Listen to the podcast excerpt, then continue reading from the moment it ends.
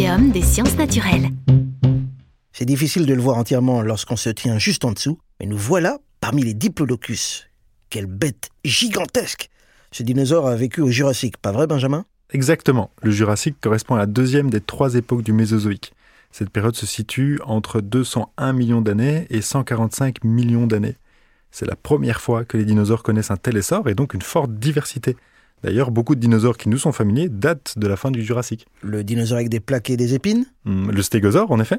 Le dinosaure avec la crête osseuse au-dessus des yeux Oui, le Cryolophosaurus, lui aussi, il a d'ailleurs été découvert en Antarctique. Bon, il faisait moins froid à l'époque. Le dinosaure oiseau L'Archéoptérix, oui.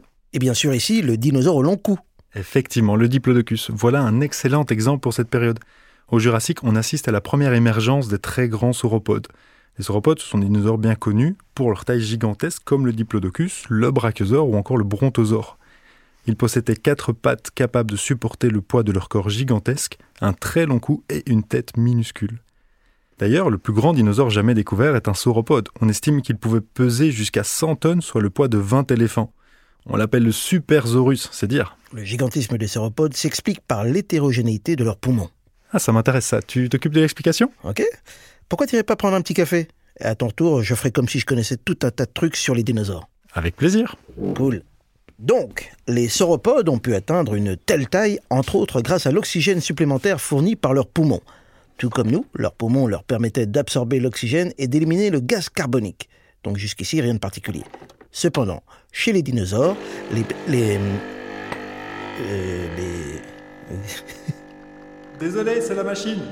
Eh, euh, ch- chez les dinosaures, donc, les poumons étaient reliés à un système de sacs aériens. Ces derniers agissaient comme des soufflets et étaient même présents dans les vertèbres. Ces sacs aériens permettaient aux dinosaures d'inspirer beaucoup plus d'air et le plus étonnant dans tout ça, Du sucre, du lait? Non, euh, pas du sucre et du lait, non. Le plus étonnant dans tout ça, c'est que lors de l'inspiration, l'air passait d'abord par les poumons, se retrouvait ensuite dans les sacs aériens et repassait finalement une seconde fois par les poumons lors de l'expiration. Ils absorbaient donc deux fois plus d'oxygène au cours d'une seule respiration. Résultat, des dinosaures géants. Et voici un café pour Monsieur Cody. Merci Benjamin, super. Je viens d'expliquer le principe des poumons hétérogènes. En échange, est-ce que tu peux me dire ce que sont ces pierres rondes qui se trouvent ici? Ces pierres rondes, ce sont des gastrolites. Elles ont été retrouvées là où se trouvait l'estomac des sauropodes. Les gastrolites sont surtout intéressantes parce qu'on dirait qu'elles ne sont pas intéressantes. Elles ressemblent à n'importe quelle pierre.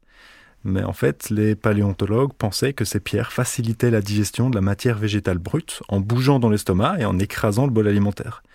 Aujourd'hui, nous avons compris qu'il ne s'agissait probablement que de pierres provenant d'une rivière et emportées par le courant près des squelettes.